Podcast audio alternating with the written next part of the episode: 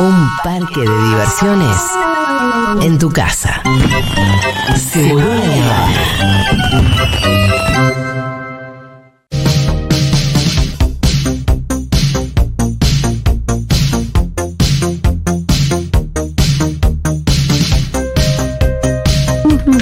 Che, que venga ese pan dulce, despiértate Carola, no estamos para celebrar la Navidad. pan dulce. Jo, jo, jo, jo. Pamela, qué pan dulce. No, Carola, qué pan dulces. ¿Sabes lo que es el pan dulce de despiértate Carola? Qué propaganda chota esa, ¿no? Por Pamela, favor. qué y además, pan dulce. Pará, se nos cayeron que, o sea, Sí, googleen, sí, sí. googleen, chiquis. Sí, es algo muy antiguo. Sí, Sí, muy, café, la humedad. Sí, La Perdón. gente está diciendo de qué carajo ¿Por están hablando todos. No, Realmente, hay un señor. bueno, Esto sería Carola, qué pan dulce. Carola, qué pan dulce. Si me quieren gusta. pan dulce del bueno, Sí. pero bueno, bueno, bueno, bueno, ¿eh?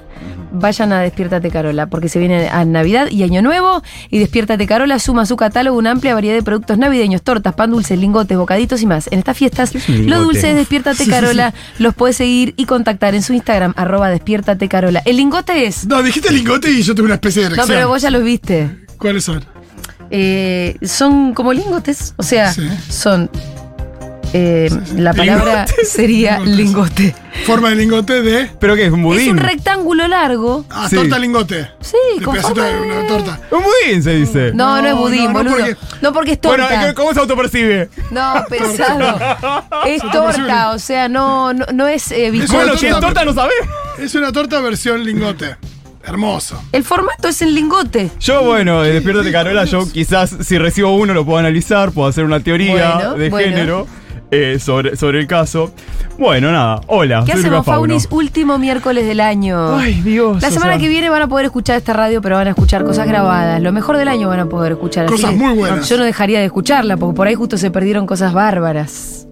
Y van a estar todas ahí este, sintetizadas. Sí, sí, como claro, el greatest, el hits de. Greatest hits, Me totalmente. gusta. Eh, antes de arrancar, quiero decir que eh, las marchas del orgullo siguen. Ajá. Vamos. O sea, en, siguen y en enero tenemos, en el- la primera semana de enero tenemos la Marcha del Orgullo de Azul. Acá en Buenos Aires, así Bien. que sigan en redes Marcha del Orgullo de Azul y ahí van a estar- pueden comprar rifas para ayudar Muy y bien. demás. Pero bueno, se viene ahí Marcha del Orgullo, así que me encanta, me encanta eso de que siga, de que siga todo el año. Y nada, pensé un poquito de lo que fue este año, que también, qué, qué fuerte cuando tenés que hacer como todo el, la- el review de... de Pero que no le pasa a veces que, que uno dice, fa, el 2022 capaz fue el año más importante de mi vida. o por lo menos... Y después decís, va, no sé, en realidad por ahí dentro de tres años me olvido, ¿qué, qué estuve haciendo el ¿Sabes lo que 2022? estuve haciendo ahora? Me abrí en Drive ahí un, un Sí. documento y me estoy armando año por año de, de mi vida. Yo nací Sí. el 19 de enero del 81. Ajá. Y me estoy armando año por Cuando me acuerdo algo, Y estás, vi- estás viendo la agenda de tu vida. no, no, como haciendo una, una, bio- una línea biográfica de mi vida. De, ah, ponele, en 1998 entré a laburar, en febrero del 98 entré a laburar en McDonald's. Bueno, Ajá. tac, voy y lo anoto. ¿Esto es real? Sí, sí, sí. ¿Cuánto lo- tiempo duraste? No, no, lo sigo haciendo. Ah, no, en McDonald's. Sí, boludo. McDonald's. Ah. No, sé, no sé, eso haciendo que eres un cono Claro, con tu no, bueno, porque yo abandono, abandono todo mucho. No, sí, o ¿Le sea, querés echar doble queso? Dice. bueno, laburé dos años. O Ah, sea, una bocha. Como gerente y todo. Sí, por ahí tengo la foto del empleado del mes. O sea, con, el, con, la, la he visto. con la camisita roja, rayas. Aguante Pamperni. Uh, bueno. Café, la humedad. fíjate que hoy, est- hoy estamos. Hoy estamos viejos. Hoy estamos. lo que hiciste de Siglo 1987. XIX, Cambalache. ¿Te acordás que te llamaban por el cositas así? Sí, sí. Frenis chicas, Pequeños. Mobur. Sí. Bueno, básicamente la gente está diciendo qué le pasó a los viejos. nada, así que estoy ahí como armando eso y me, me flashó. Como ir, ir armando los hitos. Entonces, nada, me puse a pensar qué pasó en este 2022. Eh, creo que una de las cosas que a mí me parece que. A ver, Argentina. Pasan tantas cosas que llega un momento que te olvidas. Claro. Es Llega un muy momento que- vertiginoso esto. Claro. Sí. Es Pero muy vertiginoso. No este nos país. podemos olvidar lo que pasó este año, en principio con los discursos de odio, que fue un tema del que hablamos mucho acá. Sí, claro. ¿Por qué? Porque lo arrancamos hablando en un momento con los discursos de odio de distintos periodistas, Viviana en su momento, bueno, Granata y demás, sobre el colectivo LGBT y cómo eso va construyendo el imaginario, cómo eso va construyendo el relato del, del enemigo, el relato del ser que hay que eliminar, esto de eh, nos roban, bueno, cobran sueldos, entonces ¿qué hay que hacer? Hay que eliminar a las travestis, hay que eliminar a los putos que piden y demás. Y al toque que hicimos esa reflexión acá, pasó eh, el intento de magnicidio de Cristina, que también fue como de repente fueron qué? Fue, fue, un abismo, fue un oasis de dos días de medios de, de Babi Echecopar diciendo Sí, sí, sí. eh, menos de dos días fueron. menos. Fue un, fue como un- 24 horas, ¿no? Claro, fue un pedo en un tornado. O sea, fue de repente decir, bueno, hay que repensar los discursos de odio. Y ahora, o sea, porque digo, intentaron asesinar a la vicepresidenta. O sea, y, nadie se hizo mucho cargo de cómo se llega ahí. Entonces, nada, fue muy fuerte eso. Y haciendo el, el repaso este año pensaba cómo de repente de vuelta, ¿no? O sea, volvimos a abandonar un poco el tema de los discursos de odio y demás. Incluso lo veía eh, frente a esta selección nacional que nos ha traído la Copa y demás, cómo es una selección que, que la otra vez lo, lo hablamos, es una selección que también repiensa mucho sus masculinidades. O sea, no son eh, el epítome de la deconstrucción, porque No, tampoco lo somos nosotros. O sea, No, pero hacen referencia a cosas que cinco años atrás, no, No te- pasaba. Cinco años atrás, ni en pedo. Sí, no de- son Ruggeri. De dormir en cucharita, de esta es la pieza nuestra. Son cosas que antes en la cultura futbolera se hubieran gustado. No estaba el doble sentido, se hubieran cuidado mucho de decirlo. Total, y me parece que incluso eh, lo que decíamos otra vez del, del Dibu, ¿entendés? Un chabón que de repente habla, bueno, fui a terapia y demás. Ni hablar de que tenemos que dejar de siempre recaer en, en el pedido, porque el- si el Dibu cambia o deja de cambiar, es una persona. O sea, Sí. el tema es pensarlo en macro, cómo ese pensamiento o esa acción del Dibu o de quien sea nos tiene que llevar al pensamiento colectivo. O sea, por eso me parece que está bien nunca personalizar estos debates, sino esto. Che, nace de acá, bueno, ¿cómo lo atravesamos con toda la sociedad? Pero bueno, me quedé pensando mucho en eso, ¿no? En que, bueno, cómo hay menos discursos de, de odio, la foto de Messi sacándole a Antonella con la copa, cosas que, que más allá de celebrarlas y todo, uno dice, qué lindo sería esto si fuese el cotidiano, porque si estamos marcando esto, si esto nos llama, Porque la, llama la atención, total. O sea, si esto nos llama la atención. Sí, llamó mucho la atención de Messi sacándole la foto a ella. Sí. Eh, El diálogo de la mujer de Di María con Sí. Di María, ese, ese trato que hay entre ellos, ¿viste? Me, me parece ella, ¿La escucharon a ella en Crónica? Sí. Yo no la pude Espectacular. escuchar. Jazz Queen, o Sí, sea, sí, sí, fue sí. como más madera. Bueno, ves, eso para mí también conforma lo queer, ¿eh? Lo queer no tiene que ver solamente. Lo queer tiene que ver con desarmar los vínculos como son preestablecidos. O sea, y ella eh, tomando ese, ese lugar de respuesta, de decisión, de no estoy acá por, porque soy la esposa. No, hola, esta es mi voz. Eso para mí fue re importante. Entonces, digo, son cosas que son muy interesantes y que combaten los discursos de odio en cierto punto. Porque el fútbol está narrado en discurso de odio. En ser el puto, demás. La otra vez que acá Todo cerramos. su folclore siempre tiene Es muy machista, homofobia, xenofobia, machismo. Messi, Di María, cualquiera de estos pibes, si hubiese sido. Si hubiese sido de una expresión, yo no sé cuál es su vida íntima, tampoco nos, nos interesa. Pero si se hubiesen expresado como una mariconada, como un puto, como una persona no binaria, trans, travesti y demás, no llegaban a donde estamos hoy. O sea, no llegaban a esta copa. ¿Por qué? Porque no Sí, los por eso no hay jugadores, por, por eso eh, casi no hay jugadores eh, que puedan salir del closet abiertamente. No, claro, y tenés, y estadísticamente tiene que haber decenas de miles. Total. Claro. Porque no es que no hay gays, que no, no hay gente que pueda salir del closet abiertamente y como bisexual. O por ahí como lo que decís vos, pansexual. tal vez tenía, alguno tenía las condiciones, Hay que pero, pero quedó en el camino porque el profesor de educación física se la agarró con él porque era una mariquita. Total. Entonces lo volvió loco y el pibe Rajá. por ahí tenía condiciones y nunca se enteró. Rajá de ahí, me voy a estudiar, ya fue. Me voy a encerrar en una universidad que nadie me vea. Mirá si me voy a ir a exponer en la cancha a correr como un trolo. Ojo, eh, corro como un trolo y te meto cinco goles. O sea, salto como una marica, te atajo todos los penales. Ahora, de vuelta. También es una realidad que eso se impondría en el fútbol. ¿Cómo? ¿Cómo? Que eso se impondría en el fútbol. Si es bueno, si es bueno de verdad. Yo Pero imagínate que que esa es la falsedad del fútbol. Pero también, tenés que hacer el- De eh, que pero- si sos bueno de verdad, se te perdona todo. Pero tenés que ser 10 veces más bueno que los paquis. Claro, más 20 bien. veces más, más, Sí, sí. eh, más pija de bancártela. Como lo que contás vos, de la piba Sí. trans en el barrio que se tuvo que agarrar A lo que me refiero es que si Messi fuera gay, eh, rompería todo. No, una cosa es que Messi hoy salga del closet, otra cosa Claro. que, que hubiera sido de Messi si era era gay bueno, eso La Claro. construcción de cómo llegás, o sea, porque, porque te va afectando, te va dañando esa emocionalidad. Entonces, nada, me parece que estamos en un momento de paradigma que, que eso sí se puede, se puede leer. También estamos en el año en el que fue absuelta finalmente Iggy.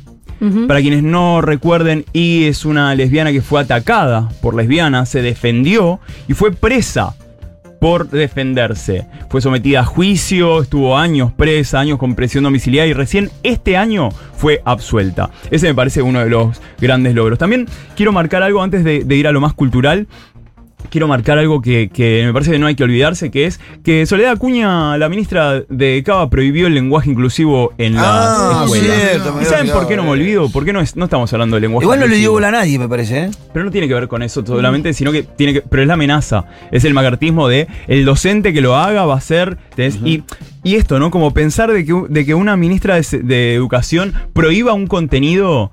Eh, para mí me preocupa también la laxitud de los fachos, ¿no? Cómo los fachos están tipo chi, chi, y decís, pa, papi, ¿cómo estás escupiendo para arriba? Porque es una ministra de educación diciendo, esto no se puede enseñar. O sea, y, y eso me parece también un peligro. Digo, más allá de que esta vez la, la pelota cayó de mi lado, o sea, cayó de nuestro, en nuestro campo. O sea, ¿qué va a pasar cuando la ministra de Educación diga, esto otro no se puede enseñar? O sea, es un peligro. O sea, una ministra de Educación diciendo, esto se enseña y esto no.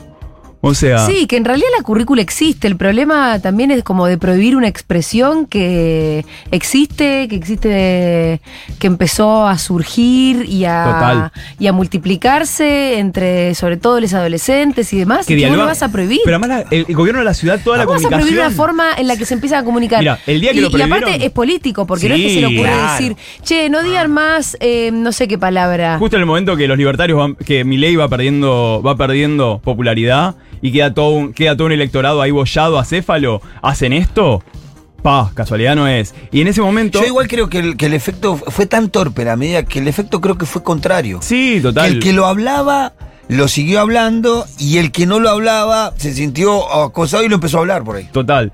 Eh, después, en lo que es lo cultural, teatro, para quienes anden por Cava más que nada el 2023. Bueno, hay dos obras de las que hemos hablado mucho este año, que fue El Draga Paliza, que hemos sorteado entradas, si no, va a volver en 2023 seguramente. ¿Y por qué me parece importante el Draga Paliza? Porque fue una celebración de lo queer.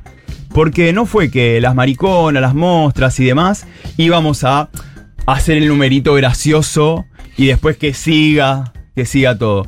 No, directamente era, che, venía a ver lo fabulosas que somos. Además, bueno, ahí también tenemos a Michas, como la tenemos a Dixie Valentine de eh, Fervor, Club de Baile, dándolo todo. Bueno, a Mami Lauren de Tropicalia, pero digo, Draga Paliza me pareció el show que, que a mí me, me, me abrazó más en la, en la celebración de quienes somos. Así que quienes anden en Cava por acá en el Yo te- 2023, sí, dale. eso, vamos, que vamos a ir a verlo. No, no, no, que te quería agregar que en nuestra gira Futurock 2022, eh, en absolutamente todos los lugares Sí. a los que fuimos, Sí. invitamos a alguna draga. En la última fue una eh, trans, eh, Kikimichi, pero en todas las localidades invitamos a alguna a que venga a hacer un show y que después nos hiciera algún desafío eh, del Pero tipo además, lip y, sync. y lo, hemos da- tipo- lo hemos visto, lo hemos dado, y eso, ¿no? También, y, lo eso, importante en pero provincias. Por eso te quería decir que para nosotros la decisión fue, además de muy hermosa en términos artísticos, totalmente política de Total. dar cuenta de que en cada confín de la patria a, la, a- donde vos vas, hay una draga o alguna chica trans o alguna traba haciendo eh, algún espectáculo y haciendo lo suyo. Celebrándose. Celebrándose, siendo libre y lo vinieron a compartir con nosotros es. en... Pero además, lo eh, importante de eso. y, y, bueno, y fue espectacular darte cuenta que en todos lados hay. Y que además es recontra federal que tenemos a Juego Sí, de Reinas en Salta, en Salta. que invita a todas, sobre todo al norte. Eh, y al NOA, pero, pero, pero Kiki Michi, que es patagónica, también fue parte eh, de Juego es que de sí, Reinas. la, la segunda Entonces, temporada se picó vos, de todo el país. Ok, o sea, es súper, súper federal la movida y, y, mm, bueno, para nosotros estuvo buenísimas esas, esas invitaciones. Total, y además Haber lo lindo hecho esa se vio. Bueno, en Córdoba también estuvieron. En Córdoba creo que estuvieron con camionera, con camionera. No me acuerdo de todas, si me preguntas no, no, ahora, eh, pero- Obvio, pero. Furia me parece que era la de en Córdoba. Córdoba. También en Norte estuvo una de las juezas de, Sí. de Juego de Reinas. Eh, Lady Alutrix. Lady Alutrix. ¡Ah! mística. Este después estuvo Los mejores Mística. nombres, eh, además en Tucumán estuvo Mística, ¿no es cierto? Es muy No, Marvel, Liga de la Justicia. en Tucumán Lady Alutrix y en Salta estuvo Hay que hacer Mística, que unas es la. cartas tipo Cromi de todas nuestras dragas nacionales. Claro, O sea, tiene que hacer. ilustradores. Eso, necesitamos eso. Bueno, Patricio Oliver eh, durante un tiempo hizo así ilustraciones de dragas, de dragas locales. Así que bueno, Draga París también. Bueno, también obviamente. eh, El mecanismo de Alaska fue la obra de los Pipis, que a mí por lo menos este año fue la que más me conmovió, y la posibilidad de contar las historias queer desde otro lugar. Eh, y cuando digo desde otro lugar, digo, porque no es que es mejor o peor, es simplemente es pensarnos desde otros lugares. Y en el mecanismo de Alaska lo que pasó fue encontrar una obra en la que nos contaban tipo el ADN de, una, de un vínculo. Arrancaba con los abuelos. Y después se pensaba en futuros. Y, y nada, y son como obras que, que también, que van aportando más diálogo, porque si no, en las diversidades muchas veces pasa que tenemos tan pocos lugares, tenemos tan pocos espacios, que se da la pelea de uno u otro. Me acuerdo cuando pasó, que, que es tipo, bueno, todos matándonos por el único spot. Y cuando Claro. empiezan a aparecer más voces, es ahí. Hay menos competencia. Y además es la pluralidad, poder ver que, ah, no, no tengo que ser así, puedo ser este híbrido, puedo estar Ok, acá. claro, en todo caso la competencia es una forma de organizarse. Total. ¿No? Como y fo- una forma de jugar para poder encontrarse y verse. Mientras podamos coexistir todos, Sí. que la competencia tiene que ser ludismo. Claro. O sea, no, no, no algo descabellado por, che, hay un solo lugar O algo excluyente, total. Que, sino que- algo que incluya. que coarte voces. Después, en el panorama de series y películas, película me quedo con la película de Movie, The Great Freedom, Aguante. que esa la comentamos acá, que, que llegué gracias a, a vos, Fi, a esa peli. eh, The Great Freedom, que de vuelta es la historia de una marica que a través de los años va entrando eh, en cana por ser gay, por estar en las teteras chupando pija. Entonces empieza, vos ves cómo va entrando sistemáticamente y cómo va construyendo una vida cotidiana dentro de esa cárcel. O sea, con otras maricas. Claro, que, que además es metáfora de, de la cárcel que puede estar afuera.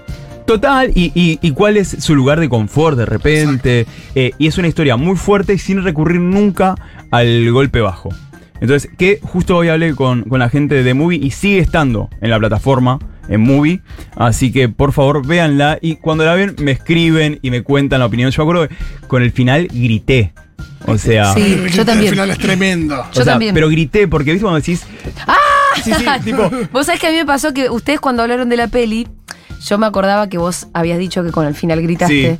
Entonces, viste cuando ves, un- es un mini spoiler, porque en un punto sabés que tiene un gran final. Total. sí, sí.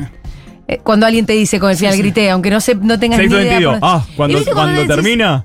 Claro, eh, dice, ¿qué puede llegar a pasar para que yo Claro, en me esta película, ¿no? Porque me además. emocione mucho y grite con un final? Y no, no, no desilusiona, la verdad. Es un gran Sí, sí, final. y cero aunque te anuncien que es un gran final. Total, y es cero predecible, por eso se puede anunciar Sí. que hay un gran final, porque en ningún, en ningún momento decís, ah, va a pasar esto. Digo, no, no spoilea eso, pero sí me pasó real que terminó, me acuerdo que la vi en casa un viernes. Yo los viernes en general hago todas las temporadas de RuPaul, miro, Sí. en casa los viernes, que tipo Son muy largos tu viernes. Sí, Ru- tenés Ru- no, pero RuPaul Tailandia, pones al día. RuPaul UK, claro, me pongo al día. Me encanta RuPaul Tailandia, wow. ¿Cuántos RuPaul- RuPaul eh, hay? y ahora casi 50 RuPaul subo en total salieron, pero ahora estaba, terminó Tailandia. En paralelo eh, van 5 o 6. 2, 3. Canadá versus The World, estaba viendo. eh, Tailandia había terminado. Italia 2. eh, Australia ya había terminado. Y ahora estamos esperando la temporada número 15 del US. Y el All-Star 7. Digo, hago como eso Drácula, que es la de monstruos. Y digo, bueno, termino de ver la película. Y cuando terminó era como, yo necesito comentar esto con alguien. tipo, viste, te agarra eso de. Quería poner tipo en Instagram. ¿Alguien vio Great Free? ¿Podemos hablar? Hola. Great Freedom, por si hay alguien preguntando. Great Freedom en. Movie. Movie que sepan que es, se escribe M-U, B corta I. Y que bueno. B larga, B larga y latina. eh, Sí. Y eh, tienen eh, 30 días gratis eh, por ser oyentes de Futurock. Ah, ¿cómo es ese TG? Movie.com barra Futurock. Y muchas gracias, mandaron cositas hoy. Eh, unas Estoy muy tote box, feliz. unas cositas de Drive My Car hermosas. Bueno, eh, yo en esta columna a través de los años, no me acuerdo fue este año o el año pasado, hablé de Pink Narcissus. Pink Narcissus es un corto eh, que se construyó con partes eh, rotas de, de unas escenografías. Es como uno de los primeros cortos queer eh, homoeróticos más hermosos. Crea, una est- crea un estilo que luego retoman David de la Chapelle, eh, que muchos fotógrafos y más. Y bueno, y ahora en Movie hay como una revisitada a ese corto. Ah, mira. En el Acá cual- lo vimos, me acuerdo de charlamos mucho. Sí. Eh, detectábamos ahí las porongas también. Total, Icy ese. Pinis, donde aparecen los chotos, tipo, no, no, no. Sí, sí. Pierre Gills también se toman ahí. Y, ¿Y cómo es la revisitada? Eh, se llamaba Blanc, Blanc Narcissus. O sea, está. ah, entras y está el toque. ¿eh? Está el toque. Va, o sea. Pero, pero ¿qué es? Una. Putos, migren a movie. Maricas tortas trans no binary. Es, es eh, Navidad movie. Yo- No, porque aparte, viste, viste que, que Netflix también tiene su categoría Sí, LGBT. Pero si te metes en movie, No. eh, levantás la vara mucho. eh, ¿Sabes lo que Respecto tiene? al abordaje de Y los porque- temas, ¿no? pero, que- pero ¿sabes lo que tiene? Tiene un mood. eh, ISAT 2000ero. ISAT primer Claro, claro. 2000. ¿Sabes? Pero ¿sabes por qué? Por el descubrimiento. Isat, el canal. Sí, sí, sí. Sí. Porque cuando te metías ahí a descubrir cosas. O sea, sí, veías cosas que. Sí, fue nuestra. ESI, como. Sí, nuestra ESI, totalmente. Y ah, para terminar, eh, de libros, saben que este año llegó a mis manos, este libro lo han eh, contado en Después de la Tormenta, que es el libro Chongos de Logan, Logan February. Eh, lo editan, fue, fue editado aquí en, en Argentina, la editorial es como un lugar. Logan February es, que esto me gustó, es, eh, nació en el 99, es un artista multidisciplinario nacido en Nigeria. Y un artista nigeriano, leer su poesía, lo que me generó todo este año leer a, Logan fue irme a su cultura. Cada vez que leía algo y decía, bueno, en tal lugar el apellido del padre es tu nombre.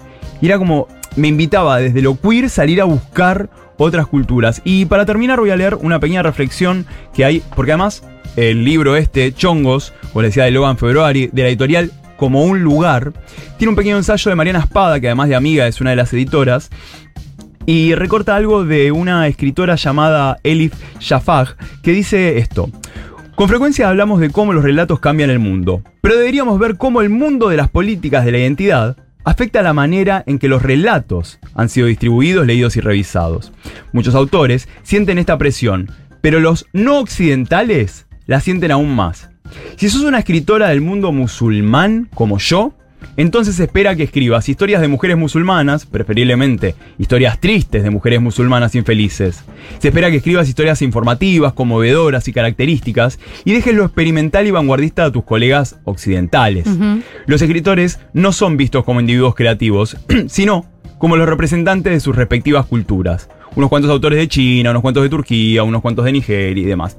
¿Y por qué lo traje para cerrar? Porque esto habla como de, de esa expectativa que, que siempre suele recaer sobre los que. sobre las mal llamadas minorías. Que nunca vamos a ser minorías, somos pocos en espacios de toma de decisiones. Como que se espera mucho el venir a hablar de lo tuyo. Cuando en realidad lo que estamos hablando es de estructuras mundiales. Esto de- como arrancamos la columna. De repente hablábamos de los discursos de odio y eso te traslada A la vicepresidenta.